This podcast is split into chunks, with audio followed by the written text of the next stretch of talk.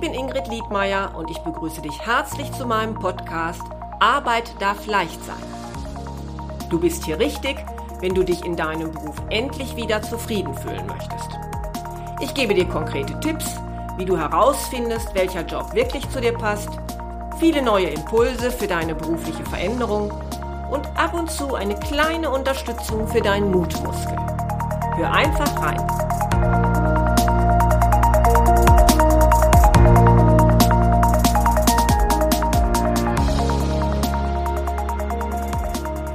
Hallo und herzlich willkommen zu meiner 50. Episode bei Arbeit darf leicht sein. Ja, das ist ja fast ein kleines Jubiläum und ich freue mich, dass du auch heute wieder zuhörst. Ich möchte mich jetzt ganz gezielt in dieser Episode dem Thema Quereinstieg widmen. Denn der Quereinstieg ist für viele eine Möglichkeit der beruflichen Neuorientierung und das heißt, hier geht es nicht nur um einen einfachen Jobwechsel von einem Arbeitgeber zu einem anderen, bei dem man den ursprünglich erlernten Beruf weiterhin ausübt, sondern bei einem Quereinstieg geht es um einen echten Neuanfang.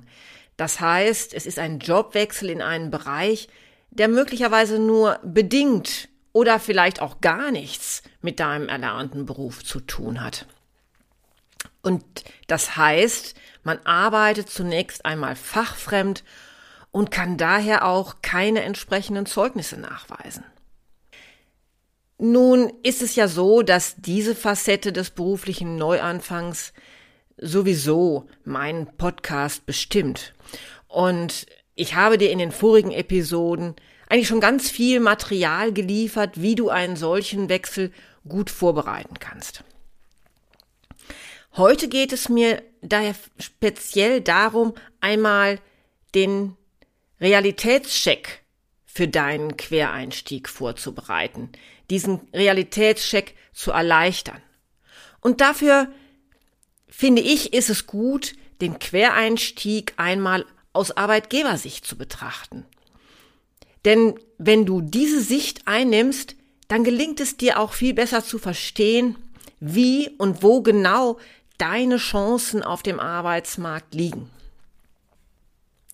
Dass ein solcher Quereinstieg tatsächlich Möglichkeiten bietet, zeigt eine Umfrage von Stepstone, die ist zwar aus dem Jahr 2019, ich finde es aber immer noch aktuell genug. Und dabei hat man festgestellt, dass bereits 25 Prozent der Befragten nicht mehr in ihrem ursprünglich erlernten Beruf arbeiten. 25 Prozent, finde ich, ist eine ganze Menge. Und ja, ich finde auch, dass es erst einmal Mut macht, sich mit dieser Möglichkeit überhaupt zu beschäftigen. Was ist dabei zu beachten? Es sind insbesondere drei Dinge. Erstens solltest du, und dafür habe ich dir hier schon einiges vorgestellt, erkunden, was dich wirklich ausmacht und wo du einmal hin willst. Das heißt, es ist wichtig, dass du zunächst einmal dein Persönlichkeitsprofil erstellst. Im zweiten Schritt solltest du dann überlegen, ja, welche Tätigkeiten passen denn zu diesen Voraussetzungen? Mit welcher Art von Tätigkeiten Würdest du dich denn beruflich wirklich erfüllt fühlen? Und schließlich im dritten Schritt, und darum soll es eben jetzt gehen, gilt es, diesen Realitätscheck durchzuführen. Also, wo finde ich entsprechende Stellen? Und dabei gibt es wieder zwei Fragen, die du dir stellen solltest. Erstens, findet das, was zu dir passt, was du herausgefunden hast äh, in, durch dein Persönlichkeitsprofil. Findet das überhaupt auch Interesse auf dem aktuellen Arbeitsmarkt? Gibt es also überhaupt Interessenten für deine Arbeitsleistung, die du gerne anbieten möchtest? Das heißt, gibt es Unternehmen, die dich dafür bezahlen? Und dazu durchforstest du am besten zunächst einmal die gängigen Jobportale und die Stellenanzeigen.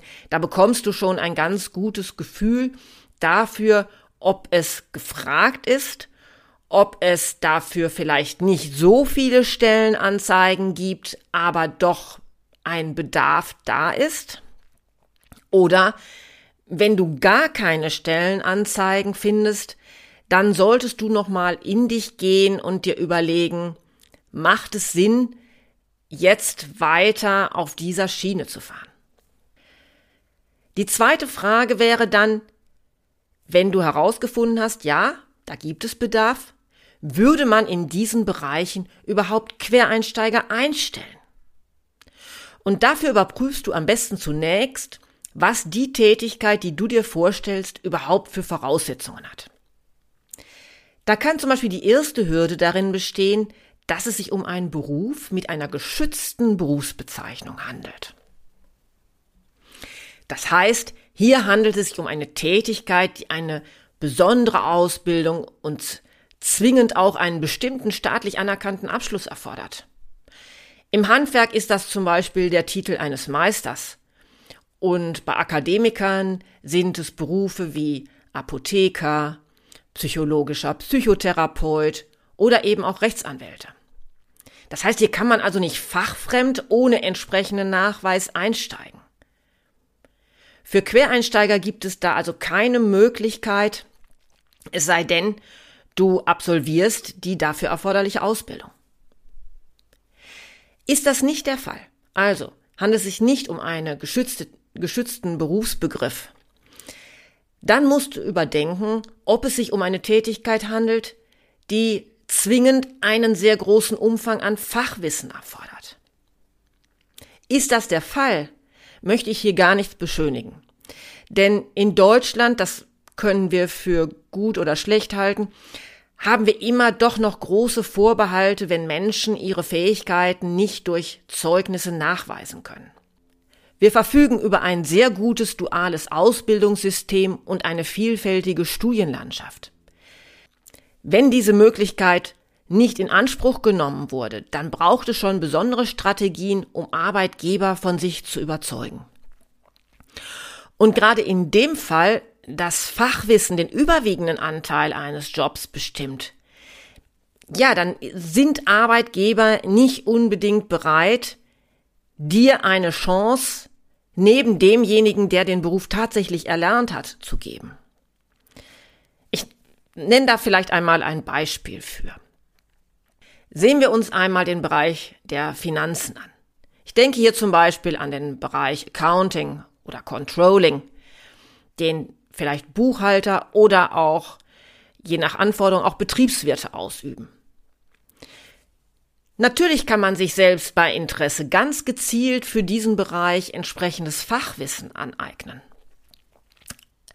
Durch das Lesen entsprechender Bücher, vielleicht hat man auch mal ein Tagesseminar besucht, aber Arbeitgeber werden im Zweifel bei der Anstellung jemanden bevorzugen, der Nachweise beziehungsweise entsprechende Zeugnisse für diesen Bereich nachweisen kann.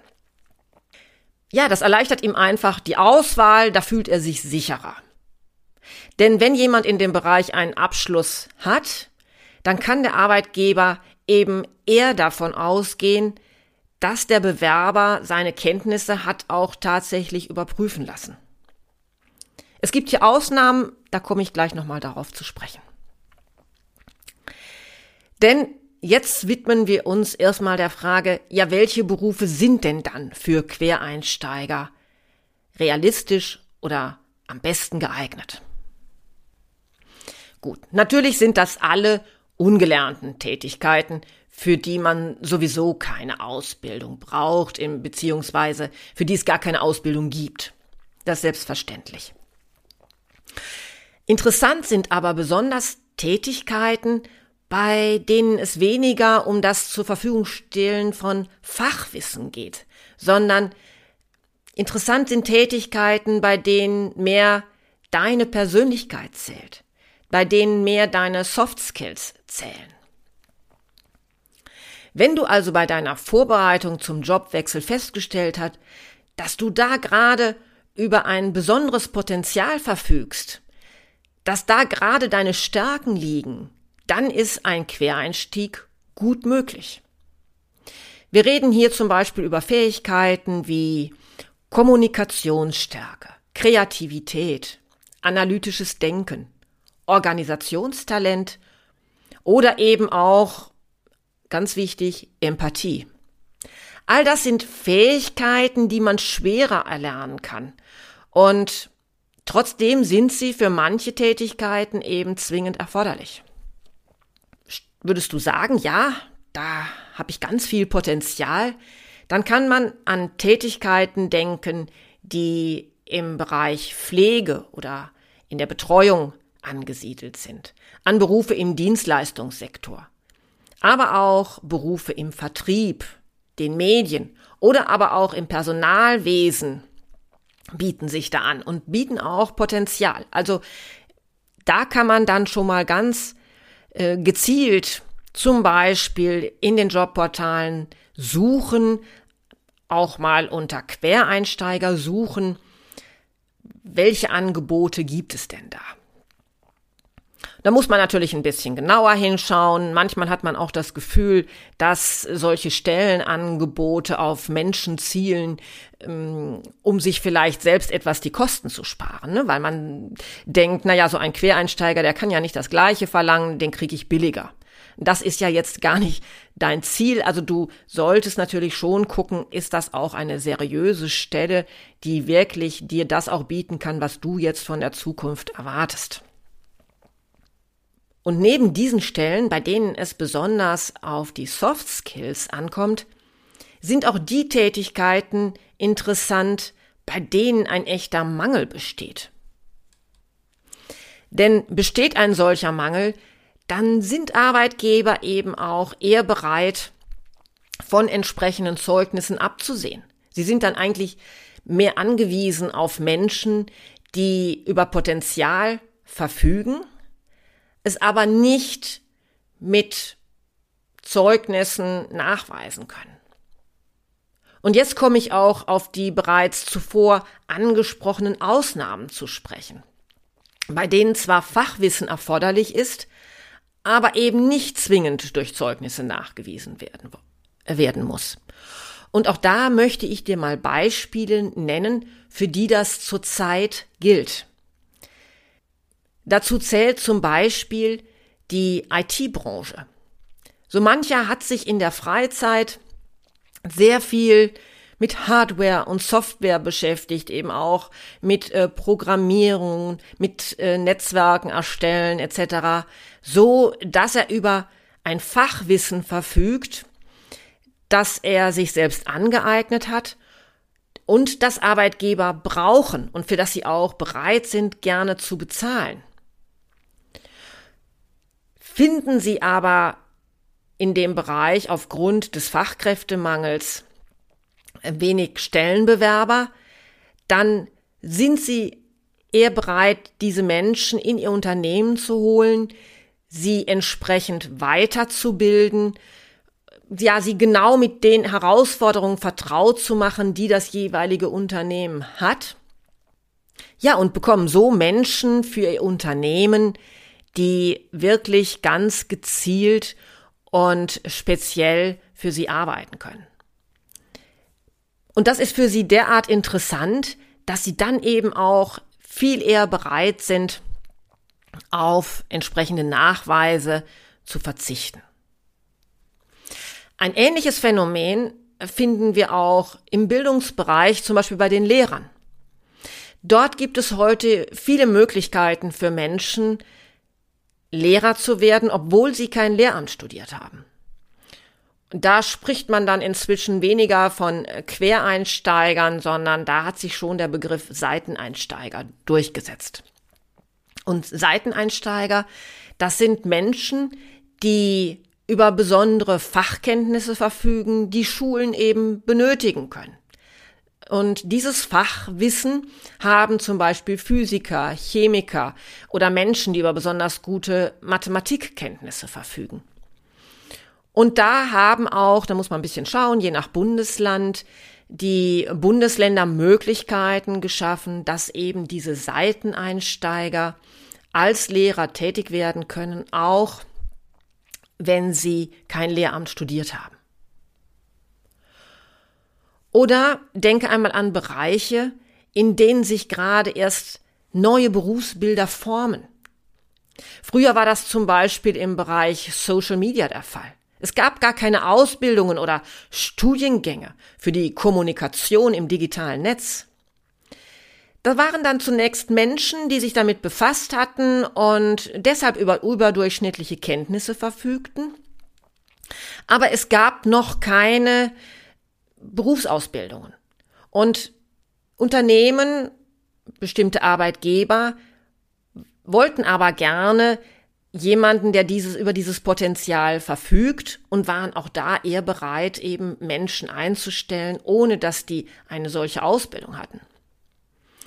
Wenn du also denkst, dass du Kenntnisse über etwas hast, das in Zukunft unbedingt benötigt werden wird, es aber bisher noch in keiner Berufsordnung auftaucht, dann sei mutig und zeige das potenziellen Arbeitgebern.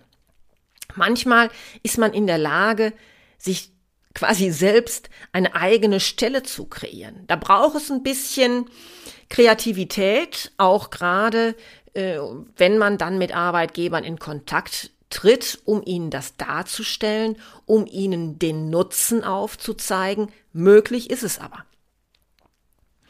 Ja, und dann gibt es Branchen, die eben einfach sehr offen sind für Quereinsteiger.